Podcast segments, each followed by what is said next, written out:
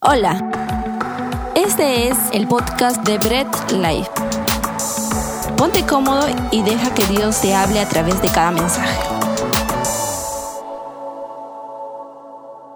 Bien familia, llegó el tiempo, el tiempo de acomodarnos para escuchar el mensaje que hoy Dios tiene preparado para ustedes. Así que ahí en casa, las familias, los que, los que ven el programa en familia, los que ven el servicio de hoy en familia, ahí todos juntitos, calladitos, bien concentrados en el mensaje de Dios para hoy. Los que viven solos, pues no se sientan solos. Recuerden que el Espíritu Santo está con ustedes. Me gusta recordarles esto. Recuerden que el Espíritu Santo está con ustedes. Así que los que ven en sus cuartos, ven en sus salas solos, concéntrense también, céntrense, apaguen todo otro otro electrodoméstico que puedan tener por ahí y concéntrense en el mensaje que Dios tiene preparado para ustedes el día de hoy. Así que ahí en casa ya estamos listos, yo los espero, sí, los espero unos segundos, mientras yo preparo aquí, me voy acomodando y ustedes listos ahí en casa, preparados para escuchar el mensaje de hoy. Vamos a empezar orando. Vamos a empezar orando nuestro mensaje para que Dios nos pueda guiar, el Espíritu Santo nos pueda guiar en esta en esta noche. Dios bueno, Amado amigo mío, te doy las gracias y te pido que en esta oportunidad que tú me has dado de poder traer tu mensaje, seas tú guiando mi vida para edificación de la vida de mis hermanos, Señor, que me están escuchando, de todos aquellos que nos están escuchando, Padre. Te lo pedimos en el nombre de tu Hijo amado Jesús. Amén. Mira, no quiero empezar sin recordarles esto. Por favor, compartan. Compartan ya. Si todavía no lo han compartido, compartan ahora el mensaje. Recuerden que la palabra de Dios es para todos y por medio de esto muchas personas pueden acercarse a Dios. Empezamos.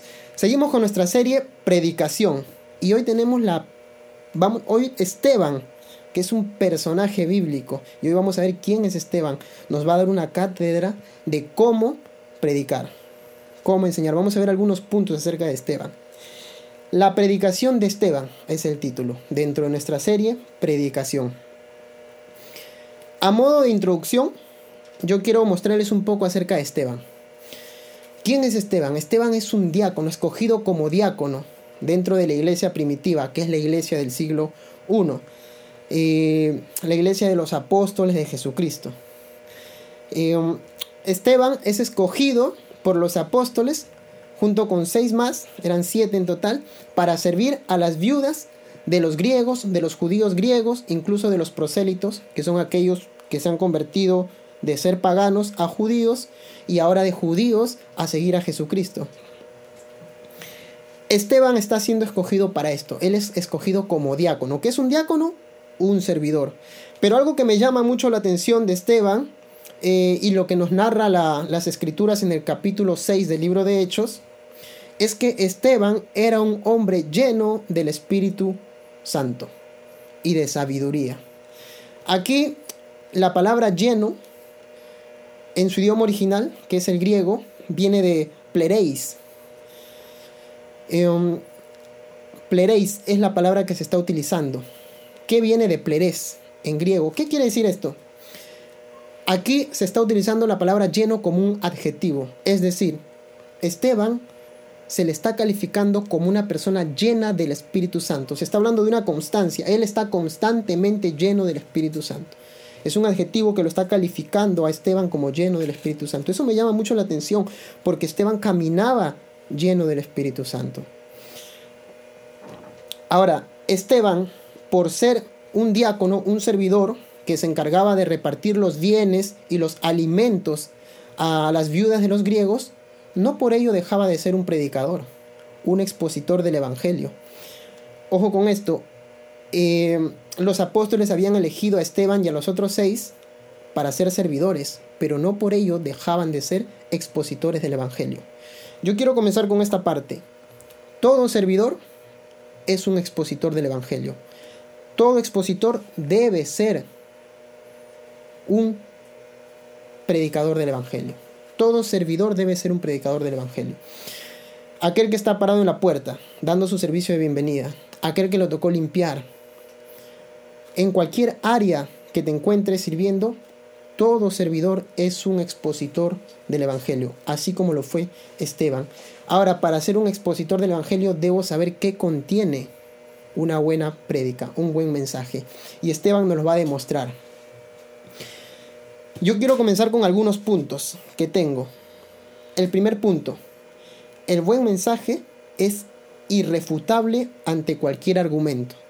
Es mi primer punto. El buen mensaje es irrefutable ante cualquier argumento. ¿A qué me refiero? Ahora sí vayan conmigo a las escrituras. Háblanlo y no lo cierren porque hoy vamos a hacer buena lectura.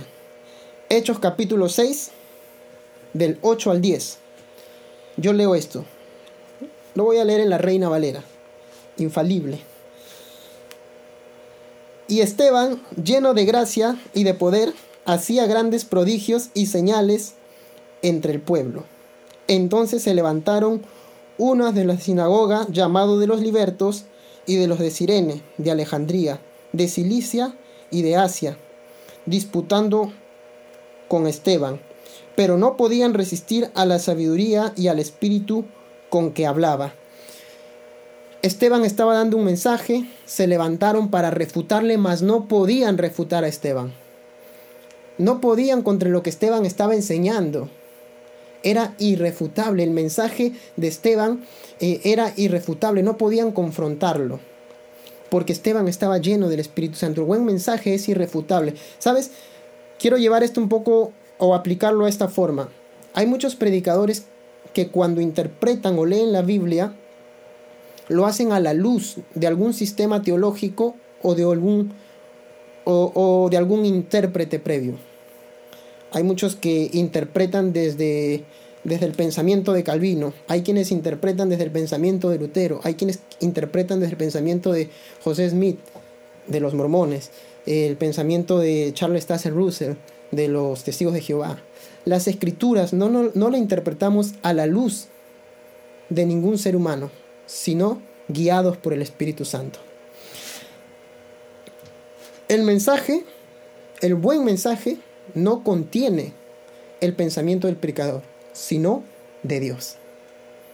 El buen mensaje no contiene el pensamiento del predicador. El buen mensaje contiene el pensamiento de Dios, guiado por el Espíritu Santo. Cuando el buen mensaje tiene eso, es irrefutable. Es inconfrontable. Por eso que no podían confrontar. Eh, Esteban estaba siendo guiado por el Espíritu Santo. Las palabras que brotaban de él no eran de su propia autoría, eran del Espíritu Santo. Él estaba dando un mensaje que no podía ser confrontado por nadie. Punto 2. El buen mensaje confronta, es frontal. Me gusta este segundo punto. ¿Saben? Estamos acostumbrados a recibir un mensaje que siempre nos diga serás bendecido, prosperado, estarás en victoria, serás un gran empresario, tus hijos serán prosperados, serán grandes, millonarios. Estamos acostumbrados a recibir un mensaje color de rosa que simplemente nos haga sentir bien, que nos haga sentir bendecidos, que nos haga sentir eh, que nos reconforte a nosotros en nuestra humanidad. Pero el verdadero mensaje, el buen mensaje, confronta, es frontal. Déjate leo esto. Hechos capítulo 7. Y aquí comienza el mensaje de, de Esteban. Hechos capítulo 7. Del versículo 1 hasta el 53 es la totalidad del mensaje de Esteban, del capítulo 7 del libro de Hechos. Pero yo lo voy a leer desde el versículo 38. Lo voy a leer desde ese versículo porque quiero resaltar algunos puntos aquí y quiero que vean cómo es el mensaje de Esteban. Ustedes díganme la lectura.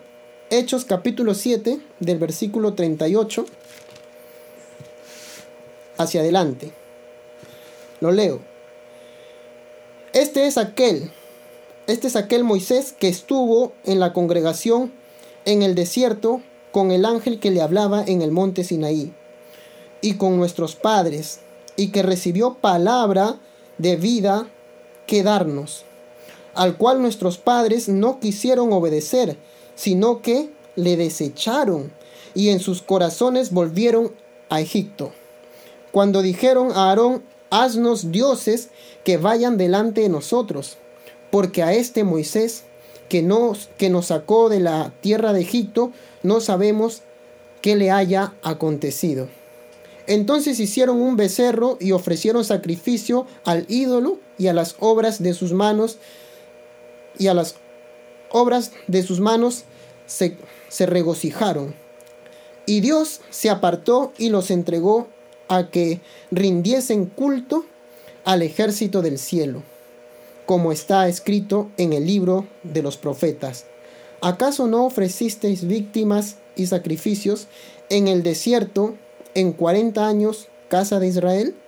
Antes bien, llevasteis el tabernáculo de Moloc y la estrella de vuestro dios Ramfán, figuras que os hicisteis para adorarlas. Os, os transportaré, pues, más allá de Babilonia. Tuvieron nuestros padres el tabernáculo del testimonio y el desierto como había ordenado. Dios cuando dijo a Moisés, que lo hiciste, lo hiciese conforme al modelo que había visto, el cual, recibido a su vez por nuestros padres, lo introdujeron con Josué al tomar posesión de la tierra de los gentiles, a los cuales Dios arrojó de la presencia de nuestros padres, hasta los días de David. Este halló gracia delante de Dios y pidió proveer y pidió proveer tabernáculo para el Dios de Jacob. Mas Salomón le edificó casa. Si bien el Altísimo no habita en templos hechos de manos, como dice el profeta, el cielo es mi trono y la tierra el estrado de mis pies. ¿Qué casa me edificaréis? dice el Señor. ¿O cuál es el lugar de mi reposo? ¿No hizo mi mano todas estas cosas? duros de cerviz e incircuncisos de corazón y de, y de oídos, vosotros resistís siempre al Espíritu Santo, como vuestros padres, así también vosotros. ¿A cuál de los profetas no persiguieron vuestros padres y mataron a los que anunciaron de antemano la venida del justo, de quien vosotros ahora habéis sido entregadores y matadores? y vosotros que recibisteis la ley por disposición de ángeles y no la guardáis, y no la obedecen, no la cumplen. El mensaje de Esteban, vuelvo y repito, que empieza en el capítulo 7 hasta el 53, hace un recuento del pueblo de Israel desde Abraham hasta Moisés. Pero ¿cuál es la intención de Esteban? La intención de Esteban es confrontar al pueblo de Dios, confrontar a sus nuevos oyentes, a los que tenía enfrente en ese momento. Al mostrarles la historia de Israel, les muestra la rebeldía de Israel. Les dice, así como Israel en su momento rechazó el mensaje de Dios que era traído por medio de los profetas, así ustedes ahora rechazan el mensaje de Dios. Así como Israel se levantó y no obedeció a los libertadores que Dios les mandaba en su época, como fue Moisés, así ustedes ahora se han levantado y han matado al libertador que Dios les ha mandado, Jesucristo. Este es el mensaje, los está confrontando con su pecado, los está confrontando con su maldad. Ustedes han matado a su libertador, ustedes no han querido escuchar el mensaje de Dios así como sus padres, sus antepasados, no escucharon el mensaje de Dios que venía por los profetas, sino que los persiguieron y los mataron, así ustedes han hecho lo mismo. Lo que Esteban está haciendo es confrontar a su nueva audiencia, a los que lo están escuchando ahora con su pecado. ¿Por qué? Porque el buen mensaje te confronta para llevarte al arrepentimiento. El buen mensaje te muestra tu falta para llevarte al arrepentimiento, pues no hay arrepentimiento no hay perdón de pecados sin arrepentimiento. Este es el mensaje que Esteban está trayendo. Vuelvo y te digo esto, no hay, no hay perdón de pecados sin arrepentimiento. Y Esteban está confrontando a la nueva audiencia por medio de la historia de Israel. Este es el mensaje que Esteban está transmitiendo. El buen mensaje te confronta y te confronta con tu pecado, con tu falta. Me llama mucho la atención y quiero resaltar esto, que Esteban está dando este mensaje a una audiencia que estaba enfurecida. A una audiencia que no quería prácticamente escucharlo. Esteban se estaba arriesgando a que lo pudieran juzgar bajo las leyes judías, ya que le habían levantado falsos testigos. Habían pagado para que la gente hable mal de Esteban y digan que él estaba diciendo cosas blasfemas, mentiras. Esteban en medio de su mensaje se estaba arriesgando a ser juzgado o más aún a que lo maten. El buen mensaje es dado en toda circunstancia. El buen mensaje siempre es dado en toda circunstancia. Quiero llevar un poco esto a eh, aplicarlo un poco a aquellos predicadores que de repente buscan las mejores circunstancias para predicar el Evangelio o para dar un buen mensaje. Me recuerda mucho a un predicador X que decía, te cobro tanto si predico eh, con techo, techado. Si no es techado, te cobro más. Porque estoy expuesto, me puedo exponer, me puedo, eh, me puedo enfermar. Y, y eso me llama mucho la atención porque Esteban está dando su mensaje en medio de circunstancias difíciles, exponiendo su vida. El buen mensaje es dado en todo tiempo. El buen mensaje te confronta. Punto número 3.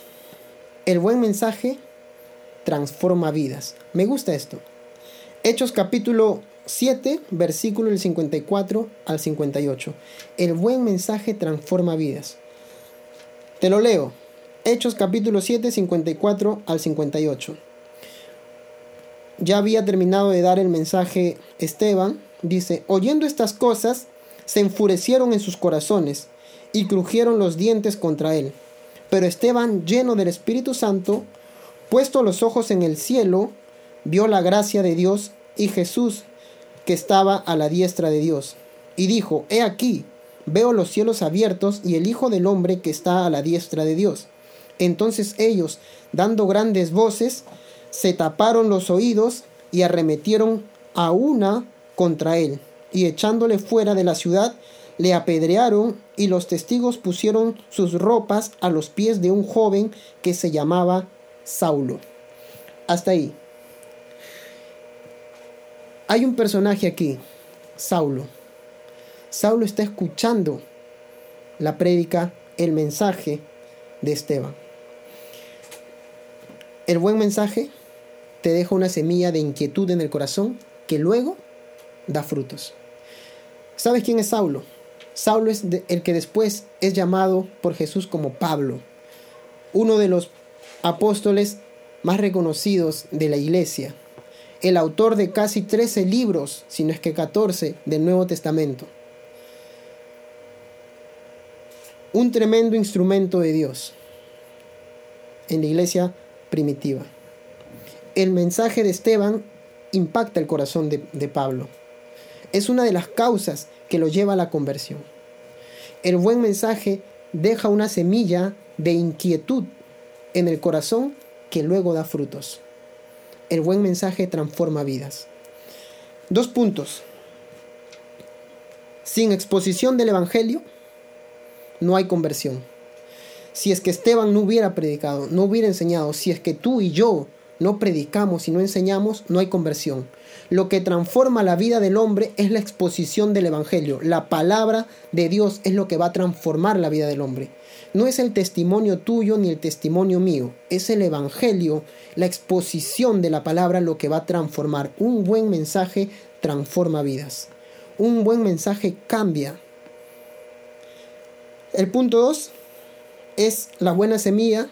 El buen mensaje deja una buena semilla de inquietud que luego da frutos como lo fue en Pablo. Más adelante, unos capítulos más adelante, vas a ver a Pablo y la conversión de Pablo y en lo que se convirtió Pablo, después de ser un perseguidor de la iglesia a ser un predicador del Evangelio. Ese punto, el buen mensaje transforma vidas, cambia vidas, no ningún testimonio, sino el buen mensaje. Punto número 4, y aquí voy a ser un tanto radical el buen mensaje te puede llevar a la muerte. Ojo, el buen mensaje te puede llevar a la muerte. Déjate leo el capítulo del 59 hasta el 60. y apedreaban a Esteban mientras él invocaba y decía, Señor Jesús, recibe mi espíritu. Y puesto de rodillas, clamó a gran voz, Señor, no les tomes en cuenta este pecado. Y habiendo dicho esto, murió. Durmió, dice la reina Valera. Murió otras versiones. El buen mensaje muchas veces te lleva a la muerte. Tal vez no dentro de nuestro contexto, pero hay lugares en los que van a predicar misioneros, en los que predicar el Evangelio es causa de muerte. Y muchas veces esa predicación del Evangelio te va a llevar a la muerte. El exponer el Evangelio. Aquí surge una pregunta también. ¿Qué tan dispuestos estamos a dar el mensaje de Jesucristo? Aún al margen de nuestras propias vidas. El punto número 5. Me encanta y con este punto finalizo. Punto número 5. El buen mensaje trae consigo el amor y la misericordia de Dios. El buen mensaje trae consigo el amor y la misericordia de Dios. El mensaje de Dios te puede confrontar, te puede poner cara a cara con tu pecado. El buen mensaje te va a poner cara a cara con tu pecado, te va a conformar con el propósito de llevarte al arrepentimiento, pero junto con ello te va a mostrar el amor y la misericordia de Dios. El buen mensaje te va a mostrar el amor y la misericordia de Dios. ¿Quieres verlo? Te lo voy a mostrar en el mismo Esteban. Te voy a mostrar el amor y la misericordia de Dios a través del mensaje de Esteban. Esteban predicó hasta el último segundo de vida que tuvo. El buen mensaje trae y muestra el amor y la misericordia de Dios. Te lo leo. Desde el 59, capítulo 7, estamos en Hechos capítulo 7. Dice, y apedreaban a Esteban mientras él invocaba y decía, Señor Jesús, recibe mi espíritu. Y puesto de rodillas, clamó a gran voz, Señor, no le tomes en cuenta este pecado. Y habiendo dicho esto, murió. Me encantan las palabras de, de Esteban. Me encanta esa muestra del amor y la misericordia de Dios. Sabes que cuando Esteban dice, Padre, no les tomes en cuenta este pecado, no los castigues, dice otra versión, no los castigues por esta falta que están cometiendo. Contra Esteban se habían levantado falsos testigos. Yo me imagino esos falsos testigos escuchando lo que, lo que Esteban clamaba a gran voz, Señor, no los castigues. Han hablado mal de mí, han dicho que yo estoy hablando mentiras, blasfemias, pero no los castigues. Ahí está el amor y la misericordia de Dios, mostrado por medio de la predicación de Esteban. Esteban predicó hasta el último segundo de vida que tuvo. Su prédica terminó diciendo, Padre, perdónalos Padre, no les tomes en cuenta ese pecado. Lo que Lucas, que es autor del libro de Hechos, nos quiere mostrar aquí es lo mismo que nos muestra en su Evangelio. En su Evangelio, eh, en el Evangelio de Lucas, capítulo 23, versículo 34, Lucas nos muestra las palabras de Jesús, cuando Jesús dice, Padre, perdónalos porque no saben lo que hacen. El buen mensaje te va a confrontar, el buen mensaje te va a mostrar tu pecado, te va a mostrar tu falta, te va a mostrar que estás viviendo mal, equivocado, perdido. Pero junto con ello te va a mostrar el perdón. Junto con ello te va a mostrar el amor, la misericordia. Hay un texto que me gusta mucho, Hebreos 8:12, seré propicio a tus injusticias y nunca más me acordaré de tus pecados e iniquidades.